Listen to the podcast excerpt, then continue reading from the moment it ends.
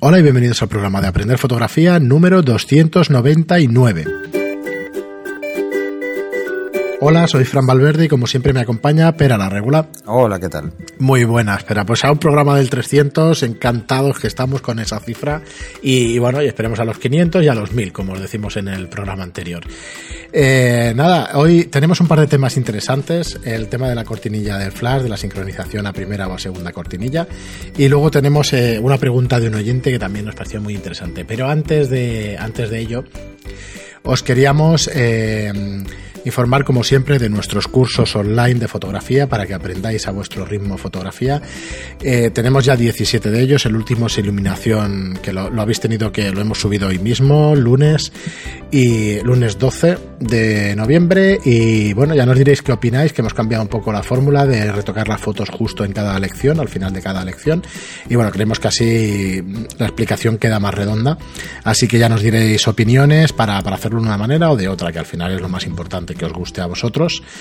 Y nada, espera, hoy, como decimos, tenemos estos dos temas. Eh, vamos a empezar por el, por el de Bolorro, que es una pregunta que nos hace. Nos dice, hola Fran y Pera, hoy quería haceros una pregunta sobre técnica en estudio. Tengo pendiente una sesión en un gimnasio de artes marciales, concretamente un gimnasio de Muay Thai, boxeo tailandés. Tengo en mente una foto del modelo congelándolo en salto dando alguna patada o algo por el estilo con un fondo negro. El problema que creo que voy a tener es que la altura del, gimnasio, que no es muy alto, y la distancia de las paredes y que son de color blanco. Creo que me van a reflejar mucha luz y no voy a poder conseguir oscurecer el fondo como quiero. Tenía pensado un modificador octa con, grid para concentrar mucho la luz en el modelo y algún flash de contra para siluetearlo, a lo mejor con algún gel de color. ¿Dónde pondrías la luz principal? Creo que más lateral conseguiría más textura para acentuar la musculatura. La musculatura. A ver si me podéis aconsejar con algo. Muchas gracias, máquinas. Pues nada, muchísimas gracias a ti por la pregunta. Bueno, yo, yo en, en, danza, que es parecido, porque también mm. intento acentuar la musculatura y, el movimiento de la ropa, suelo utilizar dos iluminaciones muy básicas. Una es picada, eh, más que nada porque hace una expresión como mucho más dura, y otra es luces enfrentadas, es lateralmente, en perfil, las dos fuentes de luz, entonces te dibujará una línea negra en el centro que queda muy bien.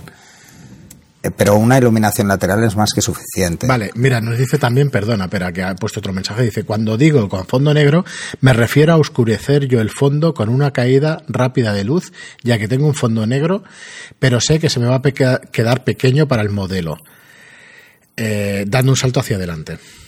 Mm, no, depende de a qué distancia te pongas, hmm. te pongas tú. Si tú estás muy cerca, sí que te faltará espacio. Entonces te saldrá el techo o los laterales. Pero si te pones más lejos, no. Piensa que cuanta más focal utilices, más, o sea, más vas a estrechar. Así que mm, te cabrá mejor. ¿Vale? O sea, lo ideal es que se ponga lo más lejos que puedas del fondo, eh, pero tú también te pongas un poco más lejos.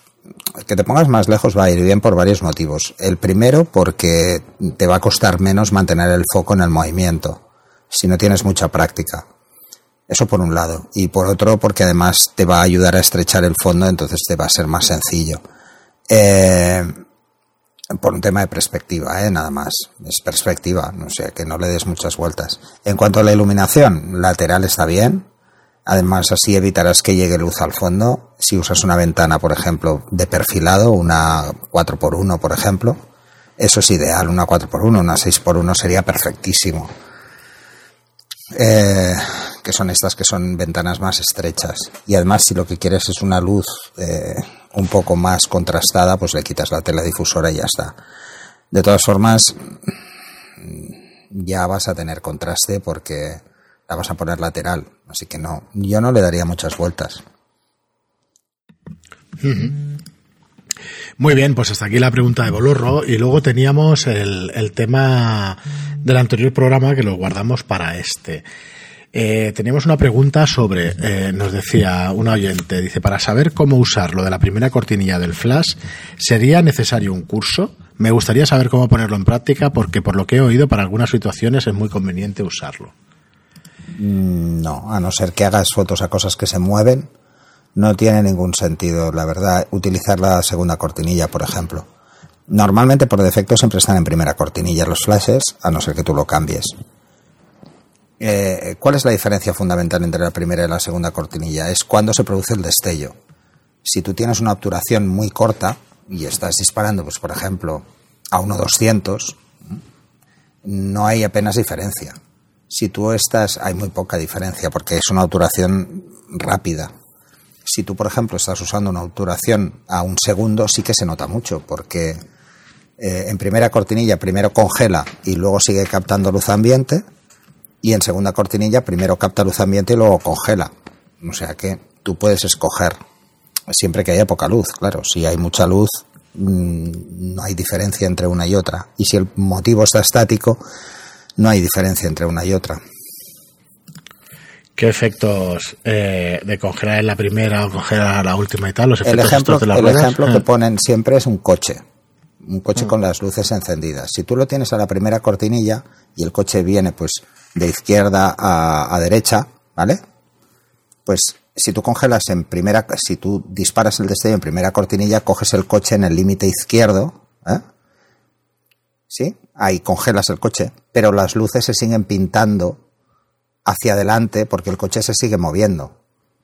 Y si lo haces en segunda cortinilla es el paso inverso, o sea, el coche ya está adelantado cuando congelas y las luces quedan hacia atrás porque has captado toda la luz ambiente primero. Primera cortinilla quedan hacia adelante y en segunda quedan hacia atrás.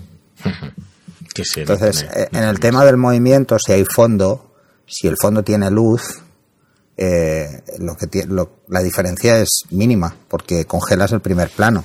Es solo cuando quieras congelar mm, un momento concreto. Pero en obturaciones de 1.200, por ejemplo, la diferencia es tan pequeña que no vale la pena. Es solo cuando quieres hacer exposiciones más largas con el flash que tiene sentido. Es como, por ejemplo, utilizar un flash estroboscópico. Es durante toda la obturación está lanzando destellos. Entonces vas capturando escenas. Entonces verás, pues una persona corriendo, pues la verás como, como un fantasma que va corriendo. Verás esa persona muchas veces con el flash estroboscópico. Pues es un poco esa idea, ¿no? Es, eh, en un caso coges, eh, en la primera cortinilla coges el inicio del movimiento y en la segunda el final del movimiento. Sí, sí, es tan sencillo como eso, realmente no, mm. no tiene más. Ves probando y hacer las pruebas, las pruebas necesarias hasta que lo controles y ya está, porque no, no tiene más. Y mira, tengo una pregunta que vi hace poco y no es de ningún oyente y eso, pero, pero supongo que se lo pregunta mucha gente de nuevo, porque este tema lo hemos tratado un montón de veces. Pero bueno, no, no está de más. La pregunta en concreto es, si un extraño o si una persona extraña nos pide borrar una fotografía que le acabamos de tomar, ¿lo hacemos o no lo hacemos? A ver, yo le he hecho un, entonces, le has hecho una foto a una persona en la calle. Pues debes borrarla, porque no tiene su permiso. Y los derechos de imagen prevalecen sobre los derechos de autor. Así que si no tienes permiso para hacerle la foto, mm, es que ya de entrada el que lo ha hecho mal ha sido tú haciéndola. Así que, aunque solo sea por, un por, por cortesía, deberías borrarla. Sí, sí. Eso por cortesía y luego legalmente pues no. Legalmente más. Legalmente es el hecho de captar el que está prohibido. ¿eh? O sea, no es el hecho de publicarlas luego, es el hecho de captarla. Ajá. ¿Vale? Eh, mucha gente que hace social, eh, sobre todo los que llevamos doble tarjeta, si tienes una cámara con doble tarjeta, pues mientras estás hablando con él, cambias la tarjeta de visualización y dices, mira, no te he hecho ninguna. ¿Vale? Es un truco viejo. ¿Sabes? No, sé, o mientras estás discutiendo sacas la tarjeta y pones otra, pero bueno, es, es un poco patético. Pero no, si le haces una foto a una persona y no te ha autorizado, mm, no debes mantener esa foto. Te podría demandar, ¿eh? O sea que. Sí, cuidadito, cuidado con lo que, con lo que hacemos. Eh, he escuchado que hay un. A no ser que la persona sea accesoria, ¿eh? Si es una persona que está entre un grupo de personas y tú haces una foto general, ahí no tienes ni por qué borrarla. Te vas a poner a discutir? No, pero entonces, si, si realmente tú tienes muy claro que no estás violando la ley, sí, bueno, todo este va a ser y es una foto de ambiente donde sale mucha gente, oye, coges y llamas a la policía directamente y que la policía nos vamos al juzgado y lo aclaramos rápido y ya está. No sé. Bueno, rápido no va a ser, ¿eh? vas, a perder todo el día por una foto. Un día voy a explicar una anécdota que me pasó en una gasolinera y vas a ver la policía para lo que para lo que sirve. Mil perdones si hay algún oyente que es policía, pero de verdad que tengo una experiencia malísima con. En ese caso. Eh, eh, oye, eh, espera, otra cosa. Quería, nos quedamos a medias en el programa anterior y quería explicar un poquito qué es lo que hicimos en el, en el curso de exteriores. Porque realmente nos llevamos un equipo de Elincrom, ahora no me acuerdo si se llama BX500, creo que sí, que es el BX500, y era un generador portátil que ya habíamos hablado. No, no, es, no, espera. Eh, el BX es la serie de estudio. Vale, es el portátil el que sale al exterior. Sí, espera un, segundín y te digo exactamente cuál es para que no nadie se lleve a, confusión. Eh, un momento, ¿eh? He tenido que, que entrar aquí. A ver, nosotros usamos No, sí, ya verás. Esto es Murphy total, está al final, seguro. Bueno. lo que quería decir es que es un, generador portátil que nos encantó, que está sellado contra las inclemencias del tiempo, que tiene goma en todas las, en todas los, mm, las conexiones, y la verdad es que nos encantó. Nos encantó porque tiene dos cabezas pequeñísimas.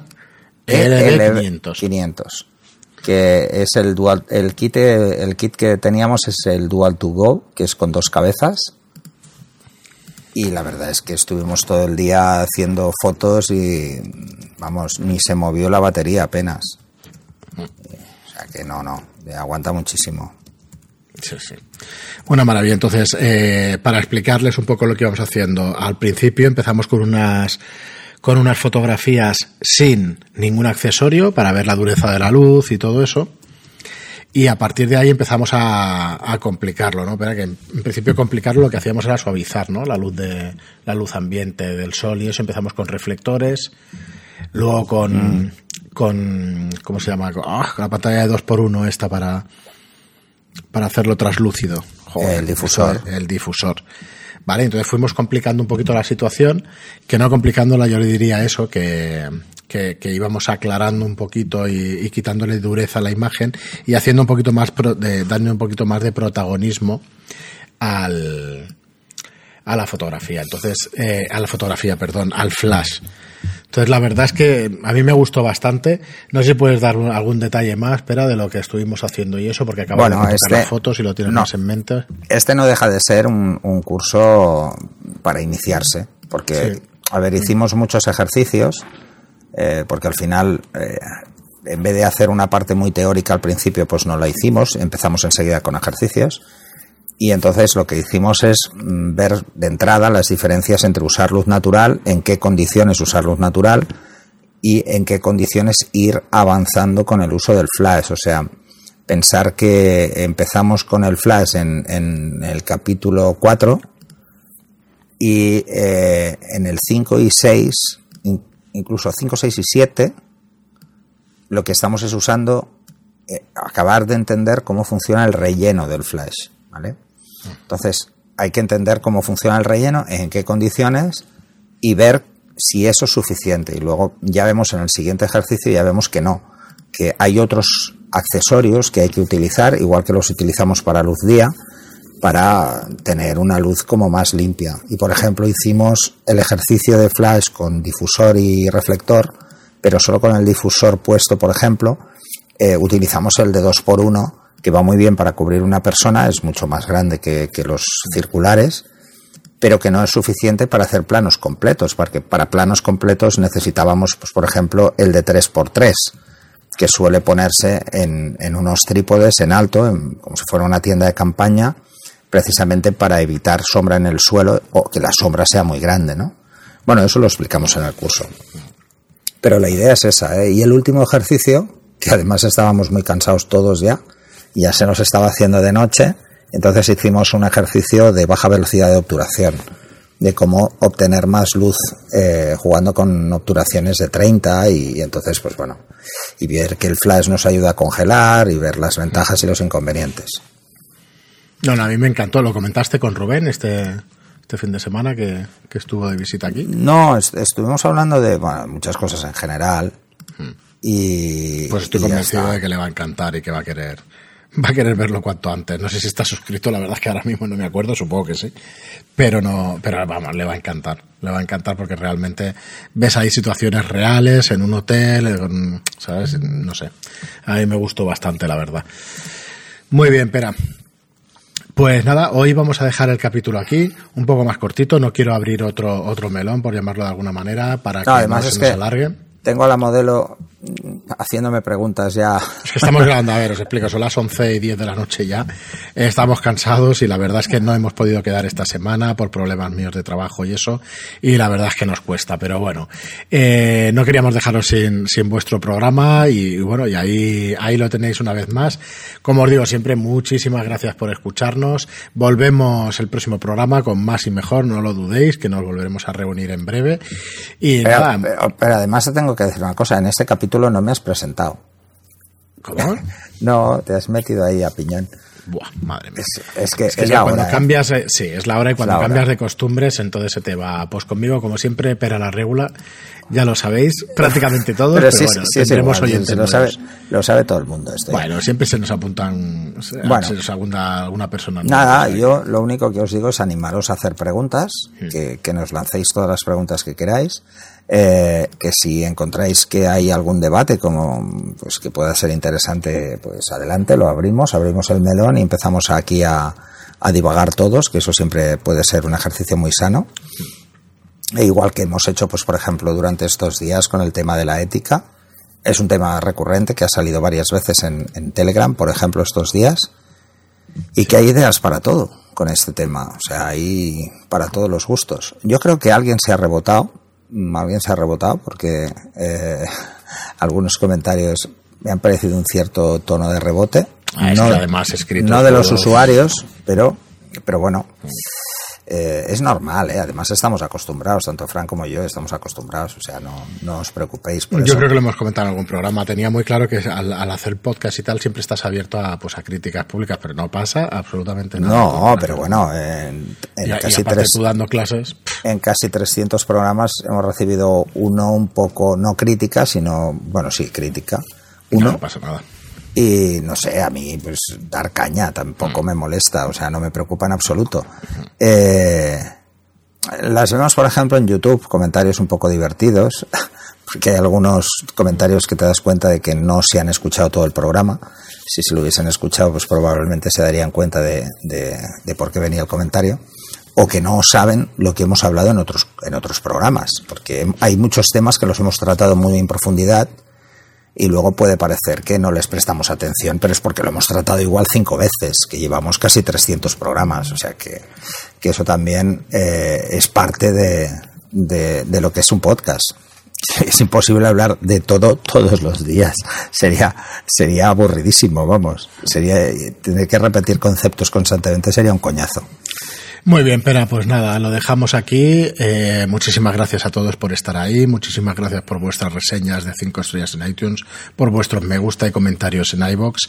Y hasta el próximo programa con más y mejor aprender fotografía. Uy, igual eh, tengo la frase final, ¿eh? Después de 300 programas. El más y mejor es, no sé, eso, eh. puedes hacer lo, de, lo del Wyoming. ¿El qué? ¿Qué hace? La despedida que, que hace el Wyoming, ¿eh? Básicamente es que si te ha gustado este programa, el siguiente será peor. Ah, sí, esto es así. Entonces, no, yo lo que os emplazo es a comentarios sobre los cursos, porque nos enriquecen. Y una cosa que ya he pedido en, en, Telegram es que si, si queréis tratar un tema en concreto, no hay ningún problema. ¿eh? O sea, lo lanzáis. O sea, para eso estamos. Estamos para, no solo para hablar de un tema en un podcast, sino que si a alguien no le queda claro un tema concreto, es que mm, ya ha pasado con alumnos. O sea, a mí no me ha costado nada grabar un vídeo explicando ese tema solo. O sea, que, que no, no os preocupéis. ¿Vale? Eh, Muy bien. Por lo demás, aquí nos tenéis. Sí, bueno, como os dijimos en otro programa, mira, yo no, me quería alargar, pero bueno, al final lo digo. Sí que volveremos un poco a las bases de la fotografía y eso, porque ya después de 300 y eso. Sí, pero no volveremos a sacar el tema, el tema de. lo diré, lo diré, es que no me sale ya. Eh, el tema de. Ah, el palabro. El palabro, sí. sí Hostia, se, me ha ido, se me ha ido. Acutancia, eh. acutancia. La acutancia, se me ha ido la, se me ha ido el palabro. Acutancia. Eh, no, pero bueno, volveremos a hablar de las mirrorless, eso también. Siempre sí. Muy bien, pues nada, espera. Ah, mira, muchas gracias. ¿Sabes qué he hecho hoy? Hoy he hecho una Excel de cálculo de hiperfocal en todas las focales y para todos los sensores. De eso corrían aplicaciones por ahí en su día cuando empezaban a salir los iPhones y tal. Es una chorrada, ¿eh? Además, un, día vamos a hacer un monográfico de qué coño es el círculo de confusión. Sí, ya lo dijimos y es verdad que, está El círculo de confusión y la madre que lo parió, porque no, no tiene ningún sentido. Y tanto la profundidad de campo como la hiperfocal se basan en él. Eh, bueno, es uno de los valores de cálculo. y cuando os explique pues un poco de qué va esto, pensaréis vaya chorrada. Eh, no me acuerdo yo si venía a cuento de que, sí que lo vi después, de que el tamaño del sensor variaba la profundidad sí, de campo. Sí, es por eso, es por eso, sí. Pero además cada fabricante aplica su baremo, ¿eh? También, eso también es verdad. Muy bien, pues Porque es que, a ver, os adelanto un tema, ¿eh? Lo que dice es que el círculo de confusión está basado en una impresión a, a 15 por 20 o a 20 por 20 o a 20 por 30 eh, de una foto, ¿eh? Y está basada en la percepción del ojo humano. O sea, a partir de ahí, ya veréis que es un valor muy poco calculado. Muy bien, pero pues nada, aquí lo dejamos, al final nos alargamos. Eh, disculpadnos no, que no te vuelvas a despedir porque ya sería el, más y mejor aprender sería, fotografía. Eh, ya sería la tercera vez que te despides hoy. Pues la tercera es la buena. Venga, chicos, gracias por pues, estar pues, ahí. Pero busca una frase. Eh, más y mejor aprender fotografía. No, haz la de Looney Tunes, que quedaría guay. ¿Sabes hacer la voz del Pato Lucas? No, algo así, pero no. that's, that's at Folks, ¿eh? Hasta el siguiente programa. Muchas gracias por estar ahí. Hasta luego.